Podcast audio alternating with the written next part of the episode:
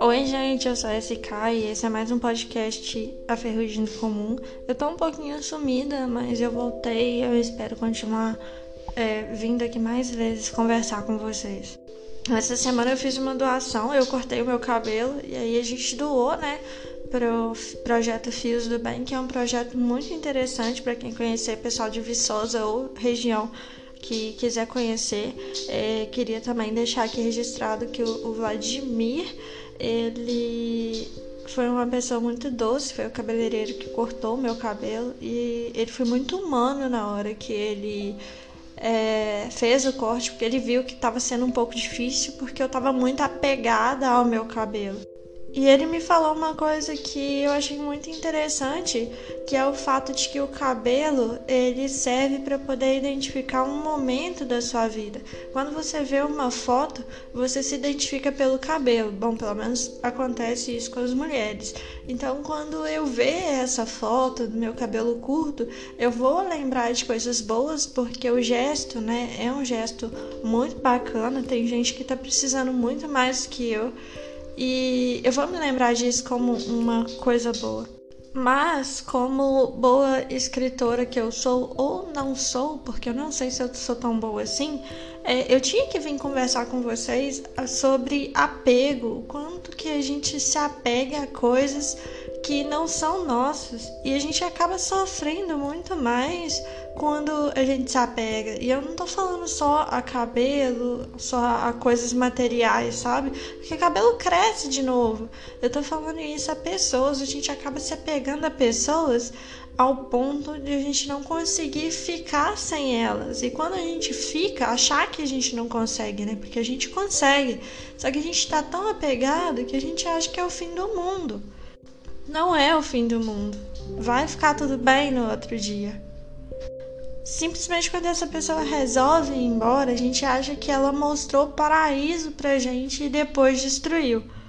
Quando a gente se apega a uma pessoa, a gente sofre pelo fato dela querer ir embora.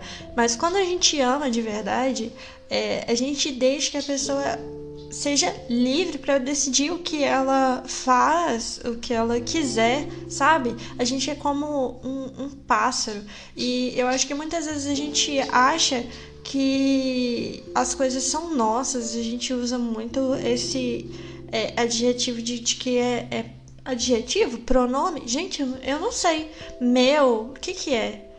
É um pronome possessivo, né? Meu, minha é, seu, sua. Então, quando a gente usa muito, a gente é muito possessivo, né? É, as pessoas que entram no, no, no, nosso caminho, a gente tem que entender que elas não são nossas, que elas são pessoas e elas são livres para fazer o que elas quiserem. E a partir do momento em que a gente deixa de se apegar, que a gente solta, as coisas começam a acontecer, porque a gente sofre, né? A gente fica pensando é, em várias coisas e a gente acaba sofrendo por antecipação, gera uma ansiedade, gera um desgaste emocional muito grande.